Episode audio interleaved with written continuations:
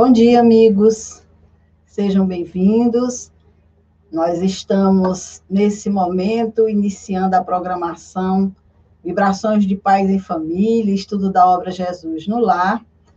E, graças a Deus, uma obra maravilhosa, uma obra trazida pelo Espírito Neil Lúcio, psicografada por Franciscano Xavier, que fala do lar, que fala da família, que fala de Jesus, então, mais do que nunca, uma obra necessária ao nosso estudo nos dias que vivemos. Então, vamos aqui saudar o nosso amigo Moura Fé, lá de Picos, que está conosco. Bom dia, Moura Fé.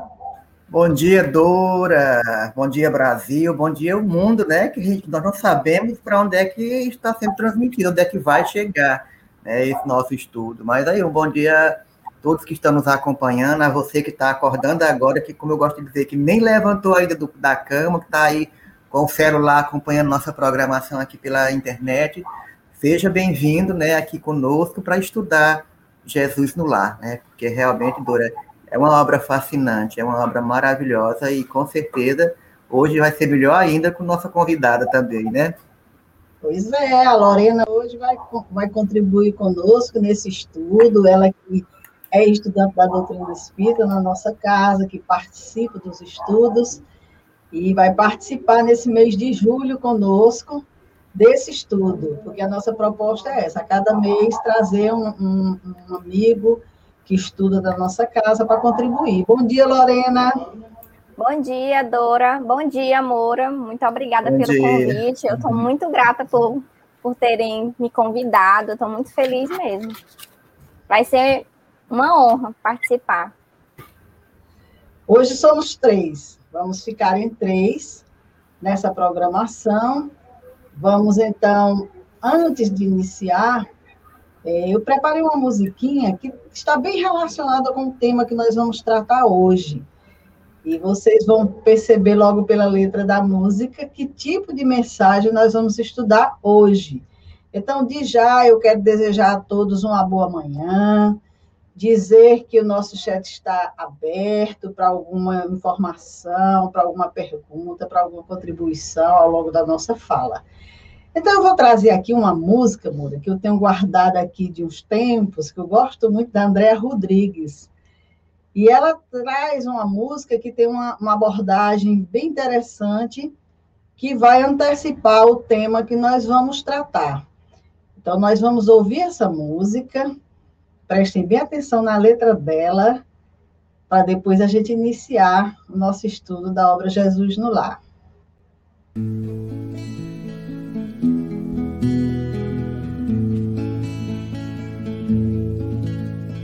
Na canção do amor não se pode negar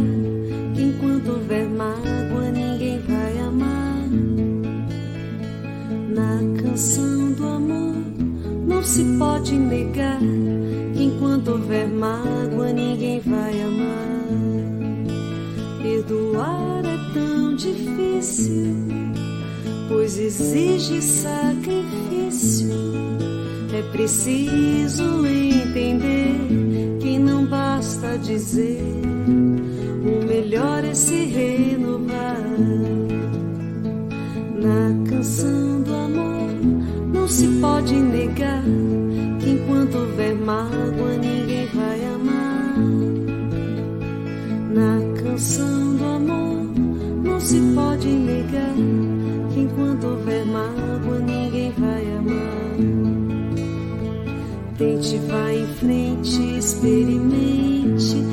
liberte-se do mal que você sente. Então verá o bem que o perdão lhe fará. Na canção do amor não se pode negar que enquanto houver mágoa ninguém vai amar. Na canção do amor não se pode negar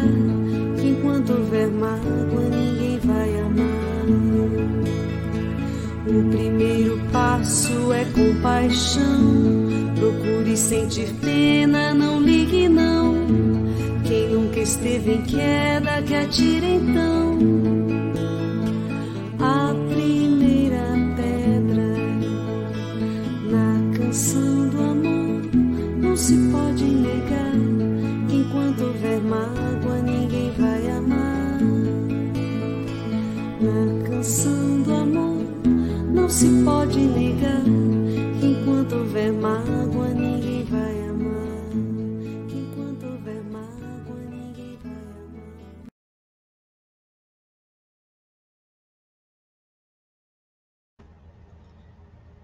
Perdoar é difícil, exige sacrifício. Não é à toa, não é por acaso que o texto que nós vamos estudar hoje vai trazer dessas conversas, desses diálogos que Jesus tratava ali em família, essa questão, para a gente perceber o quanto ela é presente em nossas vidas. Não é de hoje que a gente luta com dificuldade diante de determinadas questões, principalmente dessa questão. Então, nós vamos começar o nosso texto é, com relação, nós já temos aqui alguns amigos, tem um bom dia de vocês, que eu vou colocar aqui, e vamos então pegar o nosso texto para a gente começar o nosso estudo. Então, hoje nós vamos tratar das explicações do Mestre, que é o texto que nós temos aí na obra Jesus no Lar, quem estiver com a obra na mão pode acompanhar, que trata todo ele, na verdade, todo, todo o livro traz explicações do mestre sobre determinadas situações. As pessoas estão ali naquele convívio, conversando, expondo suas dificuldades, suas necessidades. Jesus atento ao relato de cada um, todos na expectativa de uma orientação, e aí Jesus começa a se pronunciar. Essa obra é toda dessa forma e é uma obra belíssima realmente para o nosso estudo. Então, nesse texto, nos diz que em plena conversação edificante, quer dizer, uma conversa maravilhosa, elevada, Sara, a esposa de Benjamim, o criador de cabras, ouvindo comentários do mestre nos doces entendimentos do lado de Cafarnaum, perguntou de olhos fascinados pelas revelações novas. A ideia do reino de Deus em nossas vidas é realmente sublime. Todavia, como iniciar-me nela? Veja bem, a Sara estava fascinada, é lógico, estava diante de Jesus, do mestre, né, com aquele magnetismo maravilhoso, que mediante os ensinamentos que professava, fazia com que as criaturas realmente ficassem embevecidas, ficassem envolvidas. E ela diz claramente que a ideia do reino de Deus em nossas vidas, quer dizer, é uma ideia, uma boa nova uma, uma, que Jesus traz, porque eles não tinham essa ideia do reino de Deus em suas vidas, desde hoje, agora. E Jesus trouxe essa informação, né? Que nós podemos edificar o reino de Deus em nós já agora. O reino de Deus está dentro de nós. Então, ela diz que realmente é sublime. Como iniciar-me nela? E aí ela faz uma colocação bem interessante, que é onde nós vamos é, iniciar a nossa discussão, como ela diz. Temos ouvido as pregações à beira do lago e sabemos que a Boa Nova aconselha, acima de tudo, o amor e o perdão. E aí ela confessa: hum. Eu desejaria ser fiel a semelhantes princípios, mas sinto-me presa a velhas normas. Não consigo desculpar os que me ofendem. Não entendo uma vida em que troquemos nossas vantagens pelos interesses dos outros. Sou apegada aos meus bens e ciumenta de tudo que aceito como sendo propriedade minha. Veja que colocação a Sara faz. E eu já vou perguntando para a Lorena. Lorena, o que, é que você me diz desse texto? Como é que você vê a Sara aí, você se enquadra em alguma dessas colocações dela? Olha, eu acho que não só eu, mas a maioria da humanidade hoje se enquadra. E o que me chamou a atenção foi a sinceridade dela, dela assumir o que ela sente de ser desse jeito. Ela foi muito sincera, muito verdadeira quando ela disse isso. E hoje, hoje as pessoas escondem isso. As pessoas dizem, não, eu não sou, eu sou assim, eu sou assado, mas elas escondem o que realmente sente. E eu me encaixo sim, porque Eu acho que a maioria das pessoas se encaixa, só não admitem. Mas eu eu me encaixo, eu ainda sou assim, não posso dizer que sou eu sou ciumenta, assim, com as minhas coisas, assim, eu já eu era mais, mas hoje em dia eu venho trabalhando muito nessa minha questão, assim, e eu tô bem melhor, mas eu me encaixo, sim. É, mas eu, na minha vida inteira, eu sempre, eu nunca, eu nunca tirei vantagem de uma outra pessoa, essa parte aí eu não me encaixo mas de ter ciúme das minhas coisas, de querer as minhas coisas assim, tudo certinha, tudo do jeito que eu programei, que eu programei. E no, no, antes eu ficava desnorteada quando as coisas não saíam do jeito que eu programava, do jeito que eu queria. Eu tinha, eu, eu tinha apego às minhas coisas, é tanto que era muito difícil eu me desfazer de alguma coisa minha, mas hoje em dia, graças a Deus, eu tô bem diferente. Eu consigo, eu não, eu não tenho mais esse apego, né? Eu não vou dizer que que eu não tenho mais. Tem coisas que eu é um, na verdade, não é um apego, é um, um símbolo de sentimento que eu tenho por aquele objeto e que, que, eu, que eu quero guardar ainda comigo. Agora, com relação a ciúmes, assim, eu tenho ciúmes da, da minha filha, com a família do pai, assim, tem certo momento que eu tenho, mas é uma coisa que não me incomoda, não é uma coisa que seja que eu não eu não vejo como que fosse uma coisa fora do normal, um sentimento de mãe para com o filho, assim, né? Eu pelo menos não vejo isso. E a minha terapeuta disse que é normal isso. Ela disse que é normal, que eu não tô ficando doida. É, isso aí. É verdade. Eu, eu lendo essa obra ontem, né, que eu gosto, a gente lê e quando eu estudo no outro dia, eu dou uma lida para ver se eu não deixei escapar alguma coisa, ou se tem alguma coisa que eu não consegui perceber. Mas eu, é, desse texto que a gente está discutindo hoje, esse parágrafo aí, né, que é dela se expressando, a Sara, para mim é o mais importante desta obra toda, porque ele dá, dá desse parágrafo dá para se tirar tanta coisa, tantas é, reflexões para que a gente possa discutir, porque assim, a explicação do mestre Dora é, e Lorena é, é, um convite, né? É sempre um convite para que a gente possa empreender é, a reforma íntima, né? Na nossa casa íntima, na nossa casa mental. E, e aí que reforma é essa? Reforma moral. Mas que moral? Qual é a moral que nós estamos tentando é, é, sublimar, é, modificar de forma mesmo é, produtiva?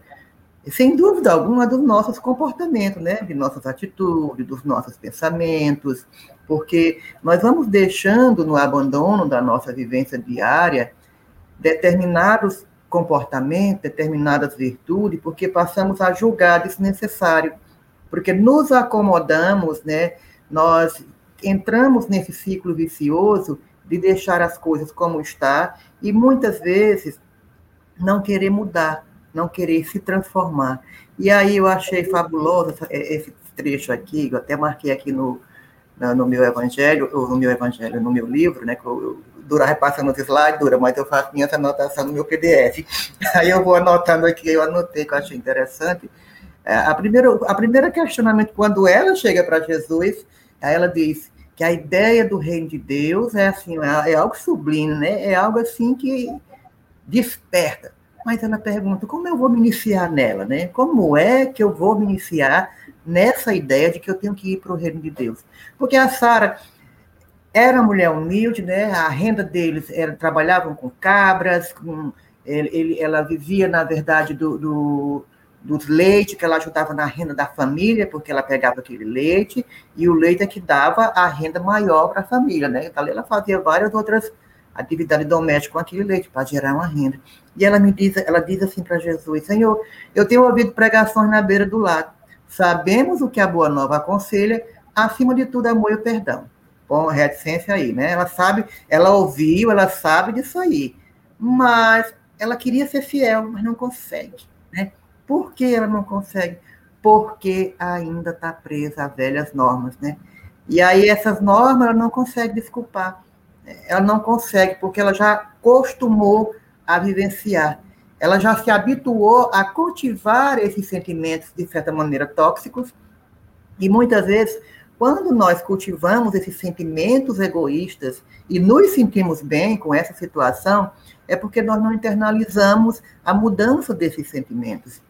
E aí ela não experimentou, quer dizer, ouvir Jesus, eu fico imaginando como era, deveria ser assim, fascinante ouvir Jesus.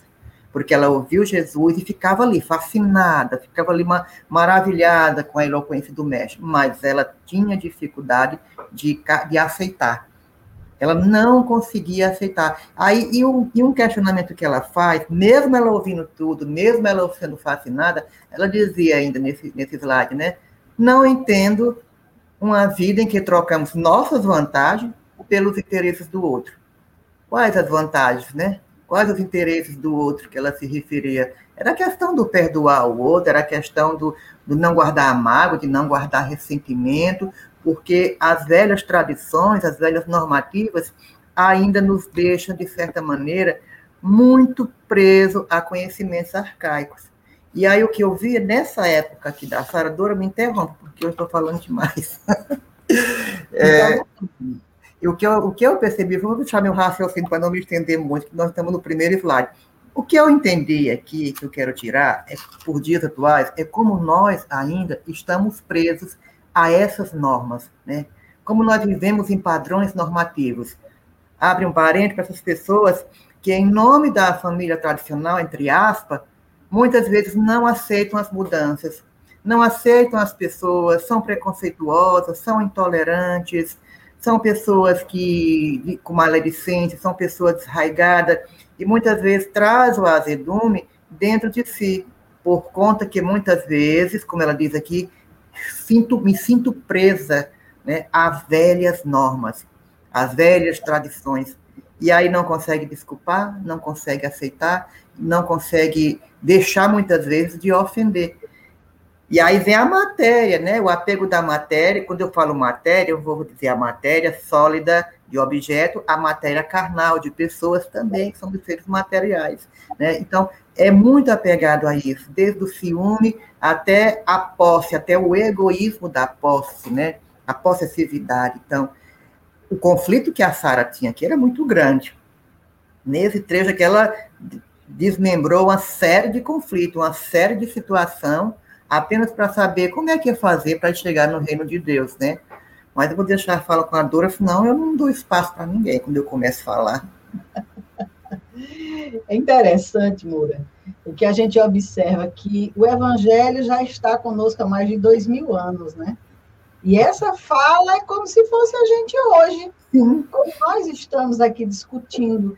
Dá a impressão que parece que a gente não evoluiu muito, né? Que essas, normas, essas normas antigas permanecem nas nossas uhum. vidas. Né? A gente continua perpetuando tudo isso é muito egoísmo, é muito orgulho, é muita vaidade. É, mesmo dentro da religião, cada um de nós se analise se não tem aqueles impedimentos que a gente diz, não, isso aqui, costumeiramente, às vezes se diz, vou deixar a próxima encarnação. Nessa aqui não vai dar. Então, veja o quanto nós estamos presos a determinadas situações em nossas vidas, né?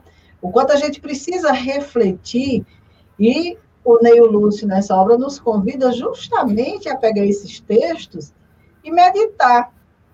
Essa conversa foi com Jesus há dois mil anos. E hoje?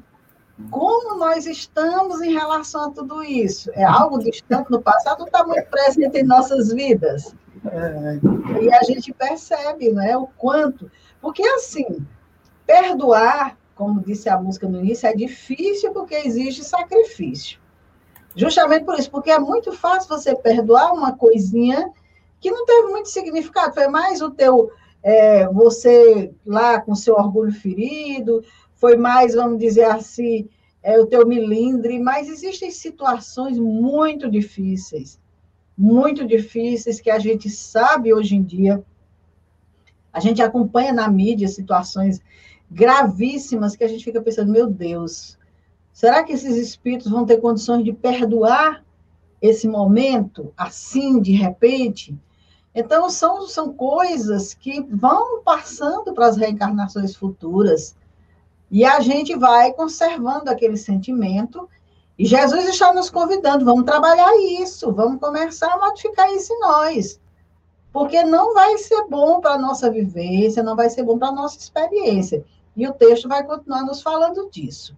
Então, veja bem, depois desse diálogo, tem aqui.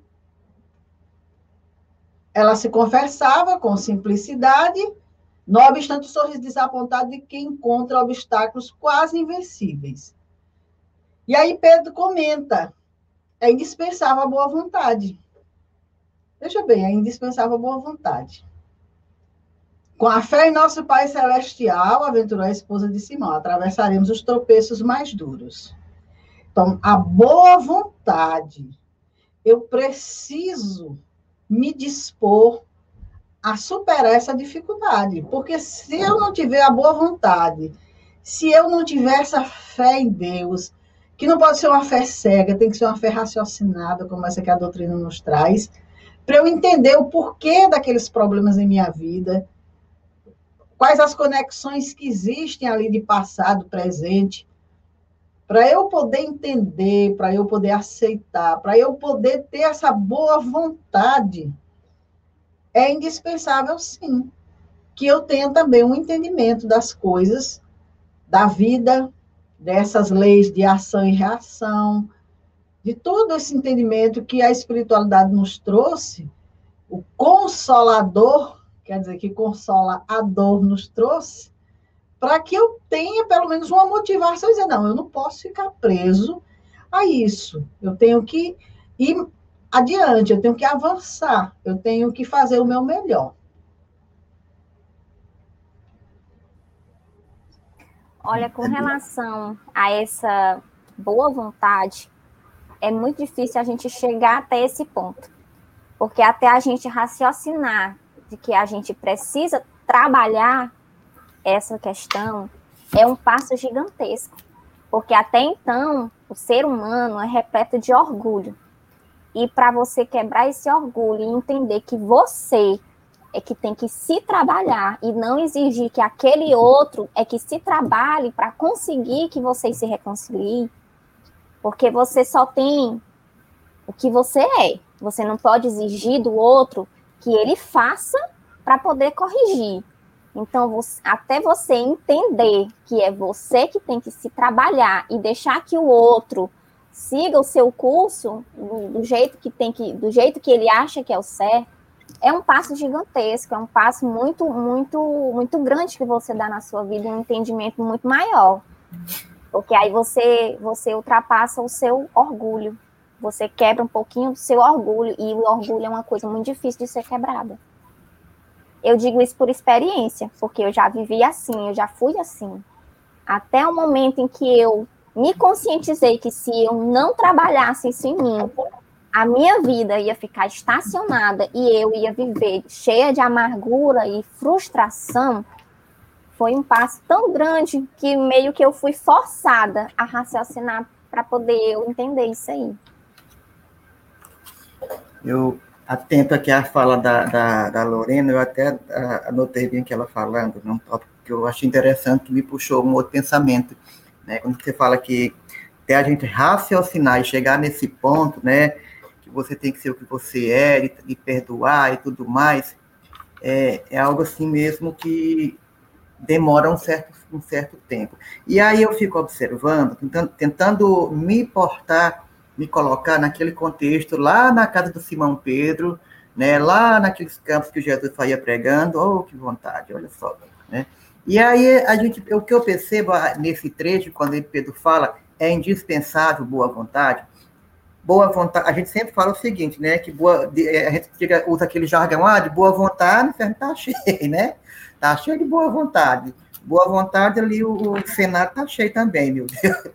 Mas o que é que eu quero dizer? além da boa vontade, você precisa querer. Porque às vezes a pessoa tem boa vontade, mas ela não quer. Era que nem a Sara. A Sara sabia, né? Ela desejava, ela, ela desejaria ser fiel, quer dizer, ela tinha essa boa vontade para ser fiel, mas não queria sair das normas. não queria deixar o orgulho, não queria deixar a vaidade. Então, às vezes, você tem boa vontade, mas você não quer. Você não quer fazer o que tem, o que precisa ser feito. Por isso que ela falava, ah, mestre, eu desejaria tanto ser fiel, né? Ficava ali falando, eu desejaria tanto ser fiel, Jesus, mas eu não quero deixar minhas velhas novas, não quero deixar o meu apego, eu não quero deixar é, o meu ciúme, minha posse, quer dizer, tem outras coisas que você não quer deixar. Que são essas coisas, ao meu ver? Porque o que eu percebo também é que é, determinados fluxos de idade dificultam essa absorção de mudança. Às vezes, uma pessoa, no caso dela, que já era uma pessoa mais velha, tem uma certa dificuldade de entendimento, como nós hoje. Hoje a gente vê um jovem, como você, Lorena, que é mais jovem do que nós, do que eu e Dora, né? Você tem uma certa facilidade de captar melhor as coisas, de absorver melhor a dor. Eu estou comparando a menina, né? é, você tem uma facilidade melhor de, de, comparar, de aceitar determinados entendimentos. Já uma pessoa que chega à nossa casa espírita, muitas vezes, que não conhece, mas já é uma pessoa mais idosa, ela tem uma dificuldade cognitiva de aceitação, de compreensão do evangelho e de quebrar essas normas que a Sara estava inserida, né? Esses padrões, né? Esse padrão cultural que ela já vivencia desde a época dos pais, dos avós dela, então para ela quebrar um paradigma hoje, há uma certa dificuldade. Por quê? Porque são pensamentos, a meu, a meu olhar, que estão cristalizados. Então, são padrões, são normas que estão cristalizadas na mente. Então, já cristalizou, que é dessa forma, ponto. Então, eu sou ciumenta, ponto. Né? Eu sou apegada, ponto, acabou-se, né? Eu não aceito, né? Como ela diz aqui, ah, eu não consigo desculpar os que me ofendem. Como se ela nem tentou? porque ela nem tentou.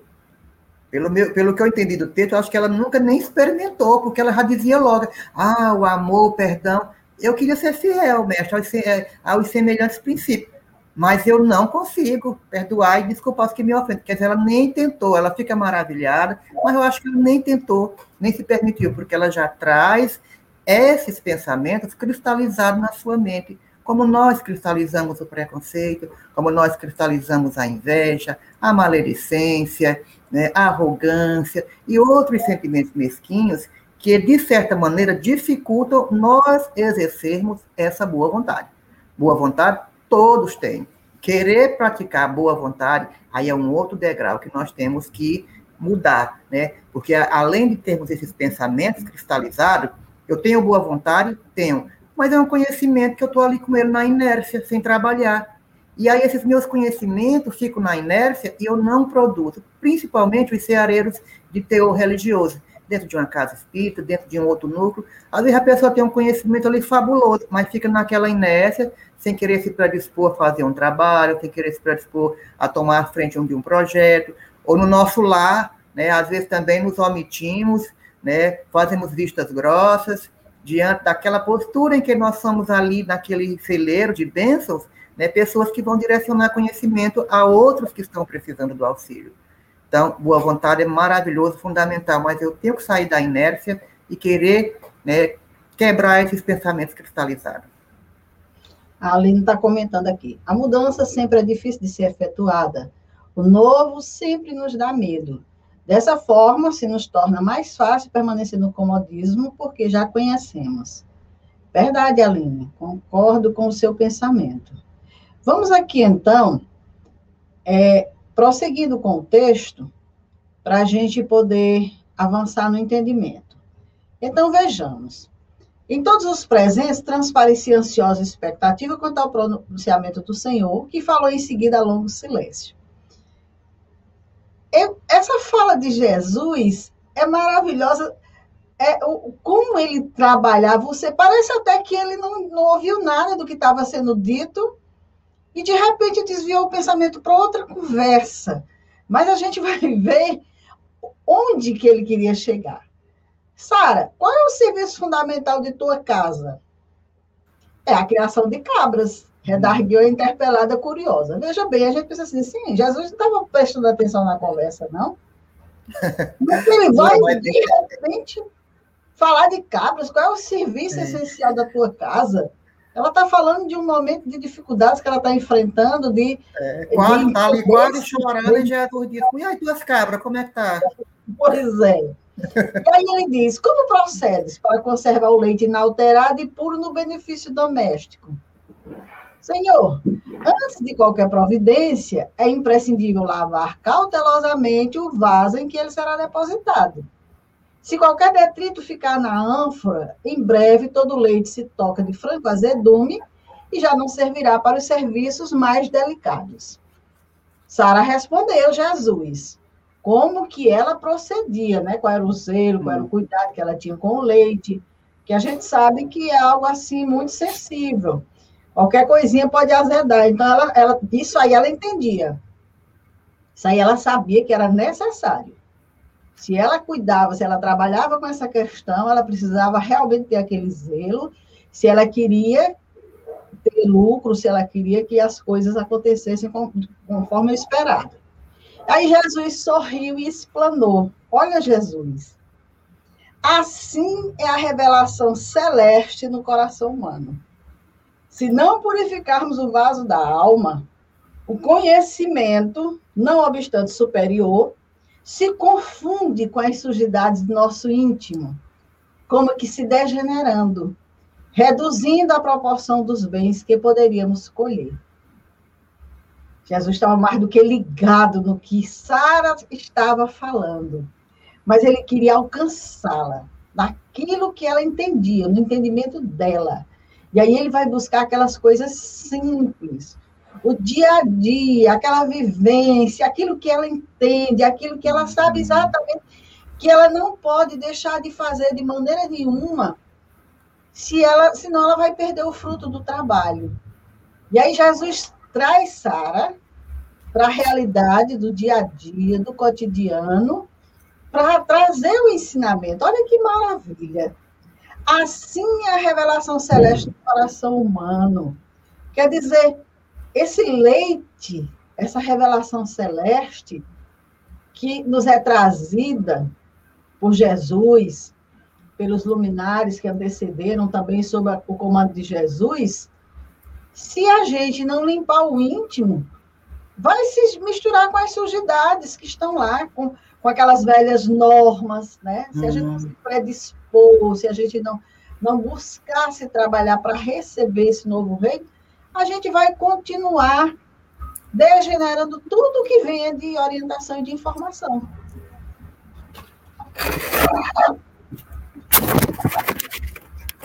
Verdade. É bem, é bem interessante é, essa colocação, porque ela, ela me fez refletir um livro que eu estava lendo do Divaldo e do Raul, é, Agora eu confundi, deu um branco no livro. Fala, meu Deus. Eu acho que é diretrizes de segurança, né? Diretrizes de segurança. São os dois. É. São dois. Pronto, é isso mesmo, procurar. E aí, é, quando ele fala que é imprescindível lavar cautelosamente o vaso em que ele será depositado, né?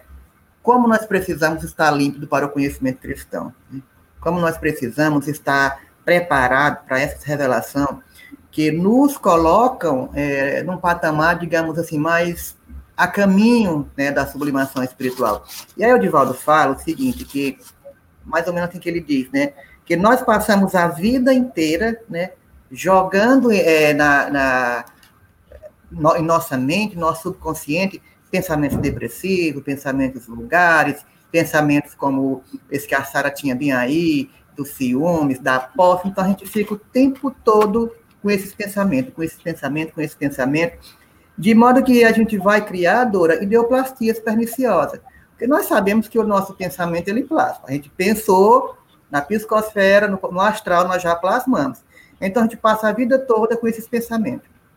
É ciúmes, é egoísmo, é maledicência, o tempo todo, cultivando, cultivando. Então, nós vamos criando ideoplastia perniciosa, e aí a gente fica com aquela mente é, toda sobrecarregada toda abarrotada desses pensamentos no nosso subconsciente.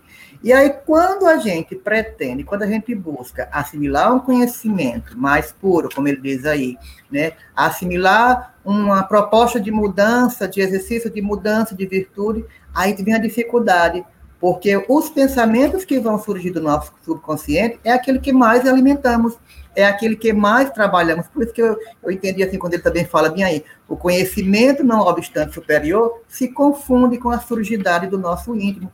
Porque nós ficamos ideal, criando, criando essas ideoplastias de pensamentos perniciosos.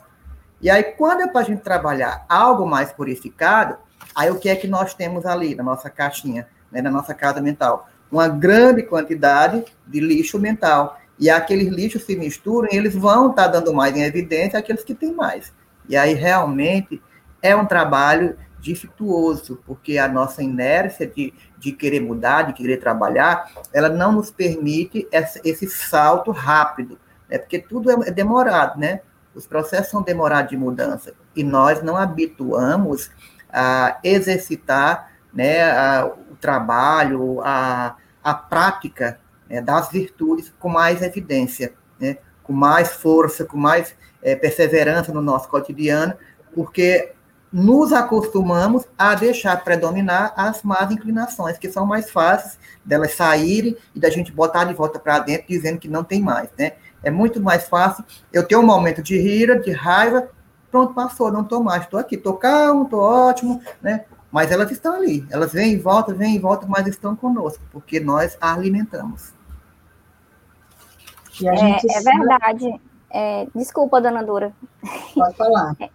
É, é verdade, Moura. É assim, você falando sobre esses sentimentos, né, de trabalhar essas questões é, do desses sentimentos sublimes, mas assim, quando a gente para para poder trabalhar essa questão, muitas pessoas não conseguem é, eu digo isso tudo baseado no que eu já passei, assim, no meu pequeno mundinho, das minhas dificuldades, dos, dos meus entendimentos, é assim, porque quando você diz assim, ah, eu tenho que ser mais benevolente, eu tenho que perdoar. Mas antes de você conseguir dizer eu tenho que perdoar, você disse assim, por que, que eu tenho que perdoar? Porque para o ser humano ainda, é, trabalhar isso quer dizer uma fraqueza. Uhum. Se eu perdoar, se eu me trabalhar, se eu for benevolente, se eu for humilde, eu vou, eu vou dizer que eu estou sendo fraca, que eu estou sendo é, submissa. E isso também é uma questão de orgulho, porque a humanidade ainda acha que perdoar é uma fraqueza e não um ato sublime. Eu, particularmente, até um tempo atrás, e eu confesso que ainda hoje eu trabalho isso em mim, porque para mim o que, o que aconteceu foi uma, uma mágoa muito grande, uhum. ao ponto de ainda hoje, apesar de anos, eu ainda é uma coisa que, que me maltrata, me machuca e que me traz sensações ruins e que é uma coisa que eu estou trabalhando hoje.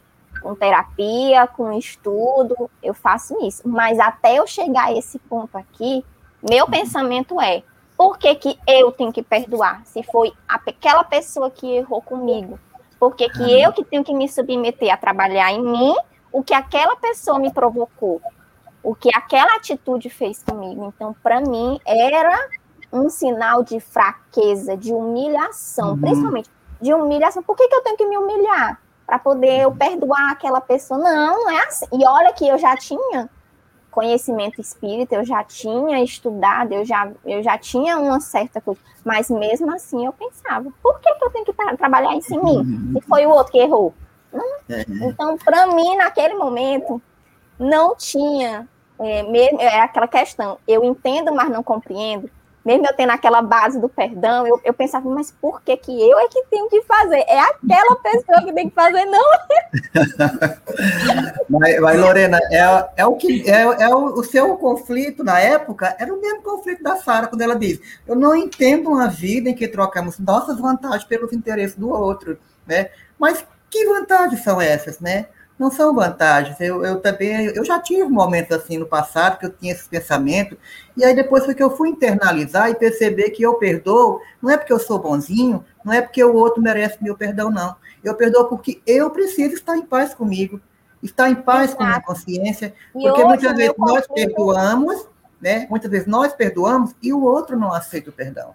Mas aí já é um problema dele. O importante é nós perdoarmos de coração, na verdade, internalizando esse sentimento, porque a, a, grande, a grande questão, na verdade, é porque nós não conhecemos as leis que regem nossos sentimentos. Que a gente não tem, aquele, a gente não tem aquela máxima, conhece-te a ti mesmo. Nós não fazemos isso aí, nós não, não nos conhecemos A gente não se conhece, na verdade, não se sabe? conhece. É, que eu digo isso? Porque é, depois do desencarne da mamãe, eu comecei a fazer terapia, porque eu não estava conseguindo lidar com, assim, eu estava tendo dificuldade com o luto, né? Então, eu, olha aí, eu já fiz um passo muito grande, que eu Sim. fui atrás de terapia, eu fui Verdade. atrás de ajuda, porque sozinha eu não estava conseguindo. Aí eu comecei a terapia por conta daquela situação que eu estava com dificuldade, que na minha cabeça era só a questão do luto. Mas a terapia foi avançando e eu fui vendo questões que eu desconhecia, que eu ainda tinha, ou que eu tinha, na verdade, que eu nem sabia que tinha. Um uhum. assunto foi puxando o outro, e eu fui vendo que eu tinha mais questões do que eu imaginava que tinha. Aí Entendeu? era só desculpa, né? Era, o primeiro Isso. ponto foi só desculpa que tu viu, menino, eu tô aqui, aí, eu tô no, eu no tô furacão, tô, eu tô no redemoinho. É isso aí. É verdade. Vamos continuar aqui com o nosso Vamos. A conversa está boa. A conversa está maravilhosa. Então, veja bem. Jesus nos diz que, em verdade, Moisés e os profetas foram valorosos portadores de mensagens divinas, mas os descendentes do povo escolhido não purificaram suficientemente o receptáculo do Espírito para recebê-las. É por isso que os nossos contemporâneos são justos e injustos, crentes e incrédulos, bons e maus ao mesmo tempo. Então, veja bem, nós temos as velhas normas ainda de Moisés, que muita gente ainda insiste em cultivar, né? Uhum. Que o perdão, perdoar até sete vezes, já é um avanço na lei, né? Porque o olho Sim. por olho, dente por dente era o que predominava. Então, perdoar até sete vezes. E aí Jesus diz: não. O que, que diz a lei? Perdoar até sete vezes. Não, perdoar até 70 vezes, sete vezes. Aí Jesus já prolonga, já, já, já nos convida. Então, essas velhas normas foram trazidas pelos profetas. Eles trouxeram mensagens, mas eles não purificaram suficientemente o receptáculo vivo do Espírito para recebê-las. Eles deixaram, olha, deposite isso aqui. Quer dizer, ainda é rescaldo do primitivismo, ainda são ideias atrasadas que não libertam o ser, que não dá harmonia, que não dá paz, que não dá serenidade.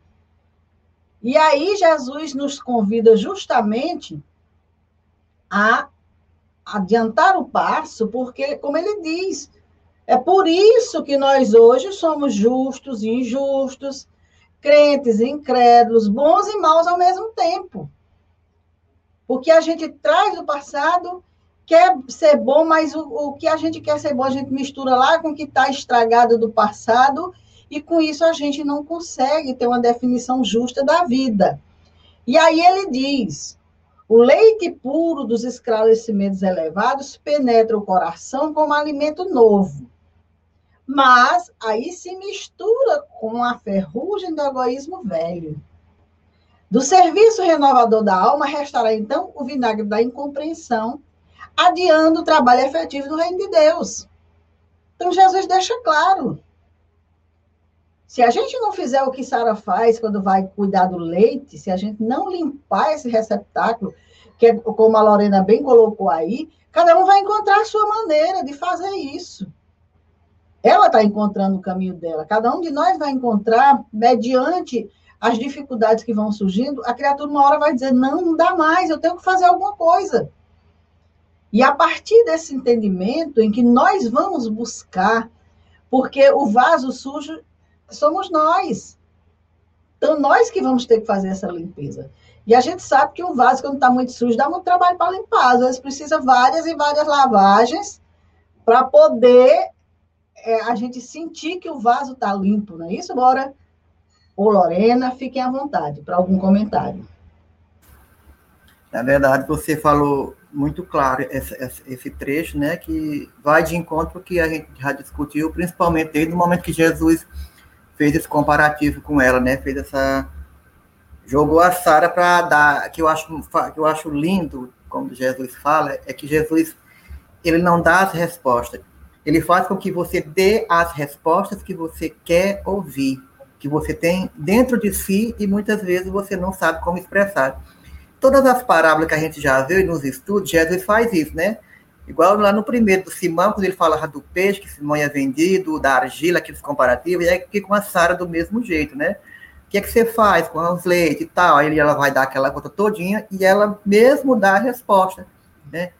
E aí é justamente o que ele está falando, né? É questão dos esclarecimentos oportunos, né? Dos esclarecimentos elevados que chegam, né? Para alimentar nosso espírito, para elucidar nossa mente, clarear mais nossa mente, para que nós não venhamos a misturar, como ele disse, com essa ferrugem, né? Do egoísmo velho, porque se nós não fizermos essa limpeza, né, não tirarmos esses lixos mentais que tem lá na nossa casa mental, então vai ficar difícil realmente que esse leite purificado, pegando por esse óleo, olhar, né, ele entre dentro de nós e ali faça uma internalização, uma renovação, uma mudança, uma transformação moral dentro do nosso organismo, dentro do nosso ser, dentro do nosso espírito, porque ficamos ainda atrelados né, a conceitos coloquiais que vão nos dificultar, que vão nos atrapalhar de certa maneira, vão retardar o nosso avanço, que poderia ser maior.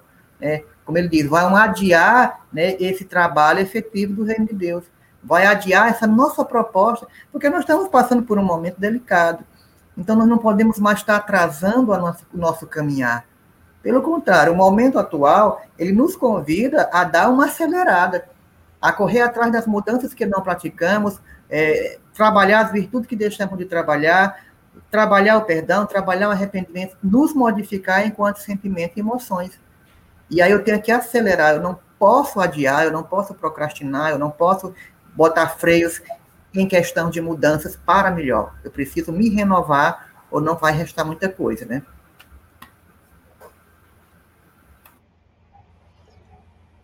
Então vamos com, é, continuar. Hoje, hoje Sim, em dia, o, a gente está vendo um, um, turbilhão de coisas acontecer, né? Por conta dessa pandemia, estourou tanta coisa. Ao mesmo tempo que você está vendo de um lado é, uma maldade aí tão nua e crua, como acontece toda semana, é, de violência, de coisas tão ruins mesmo, de maldades propriamente dita, você também está vendo pelo outro lado uma solidariedade, uma humanidade muito grande também. Então, nós estamos num ponto X, onde onde a gente vai mostrar que realmente veio e é o que realmente a gente quer. Então, é, acho que é por isso que hoje em dia as pessoas estão procurando mais essa questão da, da terapia, da ajuda mesmo, procurando mais é, a, a, religião, procurando mais é, é, se esclarecer e se melhorar. Hoje, o meu atual conflito, mas antes era aceitar que eu tinha que perdoar. Agora é, eu, preciso, eu quero perdoar e ainda estou achando empecilhos no meu íntimo para isso. Então é isso, é hoje o que eu estou trabalhando, é isso. Eu quero, mas é tô que nem a Sara. Eu quero, mas eu ainda tenho empecilhos íntimos. E é isso que eu estou trabalhando desesperadamente para conseguir, porque eu não, a gente, a gente não tem paz. Quando a gente, a gente pensa que não, na cabeça da gente não. Mas quando a gente para para pensar, quando a gente cria consciência, a gente entende que aquela situação cria uma situação no íntimo da gente, no mental da gente, de ansiedade, de conflito, de assim, tá sempre tendo que alimentar aquele sentimento ruim. E quando você cria a consciência de que não, aquilo não tá certo, de que você tem que trabalhar isso em você, você, você desacelera. Você desacelera diz: não, vou respirar e eu vou trabalhar, eu tenho que trabalhar isso, e aí você tem uma ânsia de se melhorar, uma ânsia de conseguir o perdão, de conseguir perdoar, na verdade, para poder você se acalmar, porque você já está cansado de lutar contra a correnteza. Eu fui assim, né? Eu tô nessa situação. Veja bem, A pequena assembleia na sala de Pedro recebia a lição sublime e singela, comovidamente, sem qualquer interferência verbal. O mestre, porém, levantando-se com discrição e humildade, afagou os cabelos da senhora que o interpelara e concluiu generoso. O orvalho no lírio, no lírio alvo é diamante celeste, mas na poeira da estrada é gota lamacenta. Não te esqueça dessa verdade simples e clara da natureza. Veja que ensinamento maravilhoso. Jesus fecha esse coloca, esse entendimento entre aquelas criaturas, né? Porque o orvalho, ele está em nós. Nós somos esse orvalho. Agora, puro, se for puro, vai ser esse diamante celeste. Agora, na poeira da estrada, vai ser gota lamacenta. Se a gente se deixar permear, envolver por tudo isso que nós trazemos no nosso íntimo, que bem foi lembrado aqui pela Lorena, pelo Moura, não é algo fácil, é algo que precisa ser trabalhado no dia a dia. A gente vai trazer para nós cada vez mais dores, mais sofrimentos, mais dificuldades, quando em realidade a gente pode começar a se melhorar, a se trabalhar, a se transformar nesse orvalho puro. E aí, eu tenho aqui uma mensagem que eu vou passar rapidamente, depois vocês vão comentar esse momento desse último slide, para a gente poder encerrar, porque já estamos caminhando para o nosso tempo, que é uma mensagem que se encontra no livro Pão Nosso, que é intitulada Cura do Ódio. Paulo diz o seguinte em Romanos 12, 20. Portanto, se o teu inimigo tiver fome, dá-lhe de comer. Se tiver sede, dá-lhe de beber. Porque fazendo isso, amontoarás brasas de fogo sobre a sua cabeça.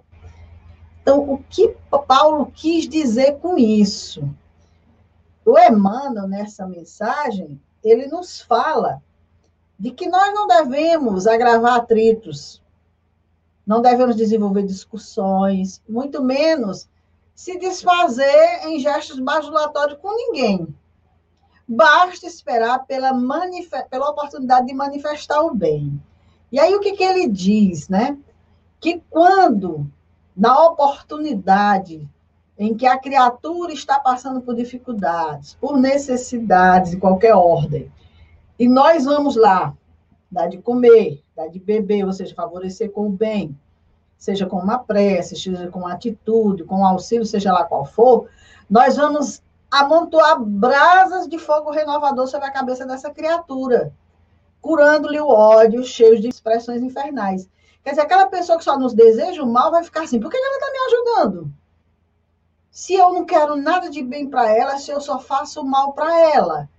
Por que, que ela está fazendo isso comigo? Nós vamos amontoar a brasa de fogo na cabeça dessa pessoa de tal forma que vai ser justamente essa nossa atitude que vai fazer com que essa criatura se modifique, que vai fazer com que essa criatura entenda a sua postura negativa diante da vida e diante de todos nós. E agora eu passo para vocês essas brasas de fogo para vocês comentarem esse último slide para a gente poder encerrar o nosso trabalho. É, eu fico observando, né, o que eu ia falar lá no início, que a Lorena falou, e eu ia falar esse mesmo comentário e terminou que me passou despercebido, mas agora eu volto aqui a, a lá para o início, né? O quanto nós temos de Sara, né? O quanto somos Sara com aquela questão de ciúme, de posse, de, de, ficar com raiva, de não querer. A gente, nós, quem é que não se, não se identificou com a Sara? Todos nós nos identificamos com a Sara. Não é que a gente gostou da identificação, mas que a gente percebeu que nós temos que Sara. E, e aí eu percebo, Dora, que o nosso mal, na verdade, é, é sempre atribuir a culpa aos outros, porque a gente nunca se vê incluído nessa situação e nesses contextos. É, a gente lê essas passagens, ah, mas a gente não, não se imagina que, era no, que nós poderíamos ser a Sara ou o Benjamin, somos reencarnados, né? Então, onde é que estão todos aqueles que há dois mil anos né, ficaram sabendo da, da, das leituras que acompanharam mesmo? Onde é que está aquele povo? Né? Que foi que houve? Somos nós, né? Somos nós que hoje nos encontramos aqui. E ainda hoje não fazemos nada desse ensinamento divino que Deus deixou naquela época. Nós estávamos naquela época, absorvemos naquela época, em algum momento, em algum ponto. Hoje estamos aqui novamente debatendo as mesmas coisas. E o que é que nós fizemos, né? Não fazemos nada diante desse ensinamento. E aí, desse modo, não é de admirar né, que, que a gente possa relançar esse nosso olhar sobre nós mesmos, né, para nós que somos esses contemporâneos de Jesus, que vemos fazendo mesma, do mesmo modo daqueles que estavam na época lá, do mesmo modo que a Sara. Nós não somos contemporâneos da Sara, nós somos a própria Sara. Né? Então precisamos mudar o foco, precisamos despertar mais. Quando a gente vê essa explicação do mestre, precisamos acordar. Não podemos mais continuar dormindo perante a nossa é, ignorância, né? ignorância espiritual, porque nós somos ignorantes, né? Nós ignoramos demais as, as máximas espirituais, não absorvemos, não internalizamos como deveria. Esse é um grande mal nosso de toda a humanidade. Né? Eu acho que é justamente por a gente achar, a gente ler essas máximas e achar que esse povo da, essa, da época da Sara está tão distante, são outras pessoas, outros uhum. espíritos, outras coisas que estão lá no, lá no passado, bem distante que a gente não imagina que a gente teve naquele lugar, né? Que a gente ouviu também essas pregações, que a gente teve esse esclarecimento na época. Então, a gente, na verdade, a gente ainda não se conscientizou de verdade que somos espíritos e que reencarnamos e que vivemos milênios aí, que, e que tivemos esses ensinamentos e que trazemos uma carga para isso. A gente ainda não tem essa consciência, na verdade. A gente não tem. E, e, isso dificulta assim um pouquinho. Mesmo nós espíritas, hum. é, a gente tem isso, a gente não, não, não vê essa questão aí da Sara. Ah, Sara foi uma outra pessoa, um outro lugar, um outro ambiente, uma outra situação. Mas não foi. Foi a gente mesmo. Mas a gente não tem essa consciência ainda. maravilhosa a nossa manhã de reflexão acerca desse texto. Se você gostou, curta, compartilhe com seus amigos. Esteja conosco no próximo sábado, às 9 horas, dando continuidade a esse estudo, porque nós estaremos aqui conversando sobre esses textos trazidos pelo Espírito Neil Lúcio e, com certeza, com a profunda identificação em todas as orientações, em todas as informações, em todos os diálogos.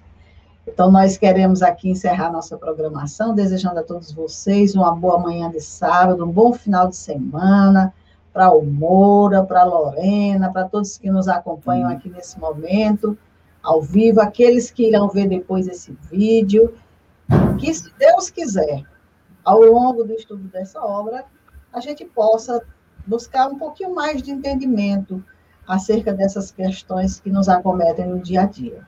Então, uma boa manhã, um bom sábado para todos. Fiquem com a nossa programação das atividades que realizamos em nossa casa durante a semana. Bom, bom final de semana para todos vocês. Muita bom paz. Final de semana, gente. Obrigado aí. Fim de semana, obrigada. Tchau. Tchau.